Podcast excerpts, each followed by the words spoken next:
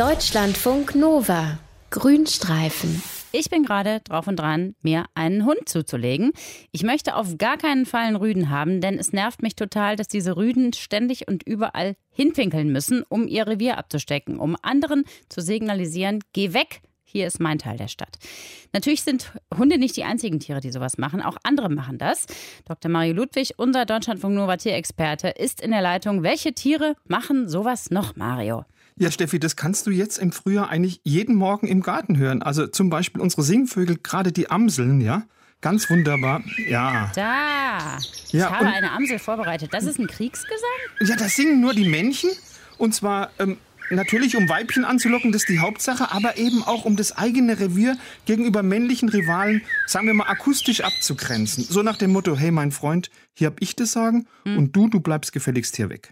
Ich hatte jetzt das Beispiel Hunde gebracht. Du kamst gerade mit den Amseln. Sind denn Vögel und Hunde die einzigen Tiere, die singen? Oder Nein, du- Hunde machen singen nicht, aber Vögel singen. Sind das die einzigen Tiere, die ihr Revier so abstecken? Nein, also auch äh, meine Lieblinge singen, also nicht nur die Hunde, sondern auch die Kater. Das Ja. haben sicher ein paar Zuhörer schon mal gehört. Das klingt immer so ein bisschen wie so ein armes Baby, das wirklich ganz herzzerreißend weint, ist aber eine klare Kampfansage an andere Kater und zwar, also mein Freund bis hierher, aber nicht weiter. Pass mal auf, das hören wir uns jetzt auch mal an. Ja, Wie ein Baby, wirklich, wie du gesagt hast. Ne? ja. Und, und das geht manchmal über Stunden, ja. Ab, aber manchmal singen eben nicht nur einzelne Tiere, um ihr Revier zu verteidigen, sondern da singt gleich die ganze Familie. Und das sind die sogenannten Familiengesänge.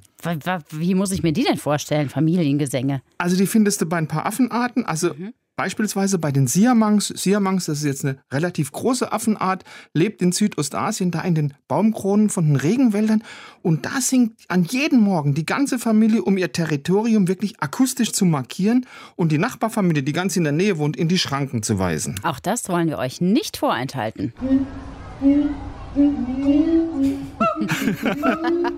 Das, Oh Gott, oh Gott. das sind die Männer, ja. Das sind am Anfang die Männer, weil diese ganzen Gesänge, die laufen wirklich nach einer ganz genau getimten chronologischen Reihenfolge ab. Die Männchen fangen schon vor Sonnenaufgang an, ja. Später dann stimmen die Weibchen in Gesang mit ein. Die singen dann im Sopran, aber in einem Sopran, also der kann es nicht an der Intensität und, und an der Lautstärke mit dem Gesang von den Männchen mithalten. Und Irgendwann kommt dann auch der Zeitpunkt, da sind die Siamang-Kinder auch nicht mehr zu halten und die nehmen dann ebenfalls an diesem Gesangsduell teil.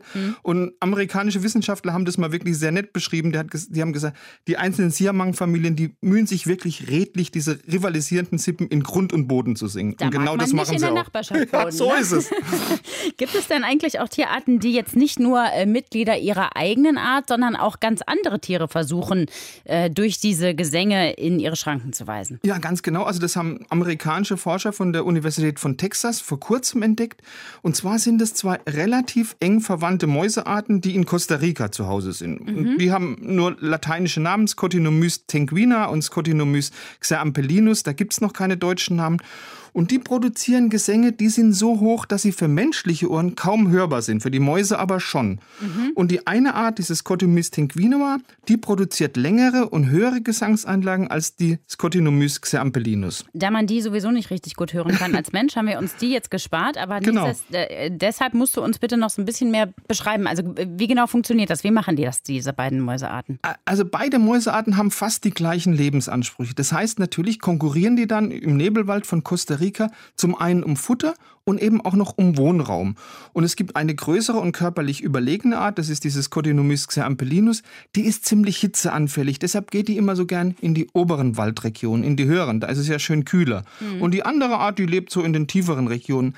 Aber die hätt's halt auch ab und zu mal gern kühl und versucht deshalb immer nach oben zu rücken. Aber die größere Art, die verhindert es einfach mit Gesangseinlagen. Die bildet sozusagen eine akustische Höhengrenze und singt und das heißt, bis hier dürft ihr kommen, aber weiter dürft ihr nicht. Und das klappt auch tatsächlich. Die kleinere und die äh, und schwächere Mäuseart, die dreht sofort ab, wenn sie also diese Gesänge von der größeren Art hört, einfach weil sie weiß, gegen die habe ich keine Chance. Die sind körperlich überlegen. Viele Tiere stecken ihre Reviere durch Geräusche oder Gesänge ab, nicht nur durch plattes Pinkeln, wie das zum Beispiel die Hunderüden so machen. Unser Tierexperte Dr. Mario Ludwig hat uns erklärt, wie das genau funktioniert. Dankeschön. Gerne. Deutschlandfunk Nova. Grünstreifen.